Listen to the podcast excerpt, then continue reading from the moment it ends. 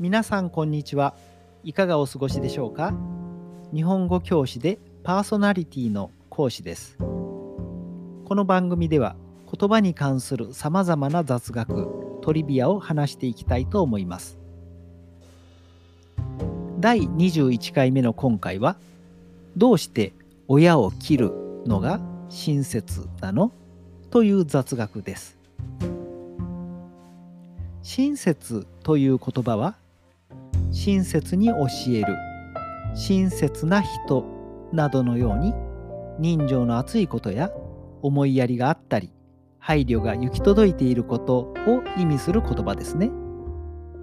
しかしその漢字を見てみると親を切ると一見書いているように見えます。親を切ることは親切なわけないじゃないか。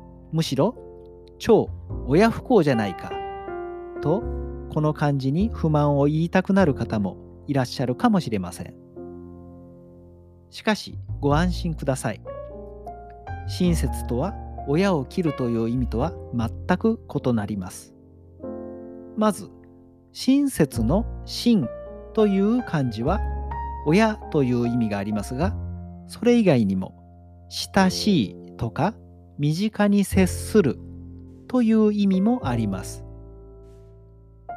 そして問題の「説」という漢字についてです。これは訓読みで「切る」と読めばつながっているものを分断したり刃物などで物を分け離すという意味になりますが親切のように「説」と読めば異なった意味にもなるようです。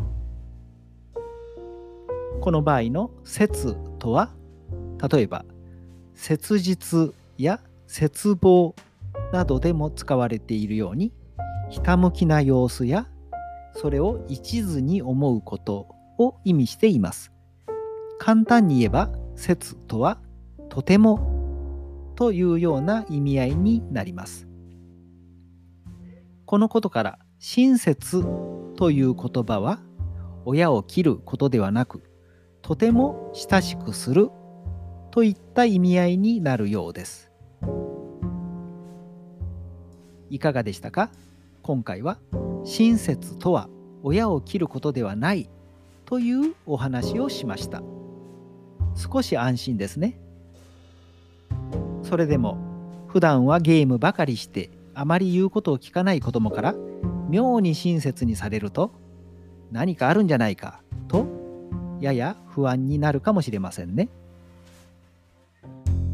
それではまた次回も日本語に関する雑学でお耳にかかりましょう。ごきげんよう。さようなら。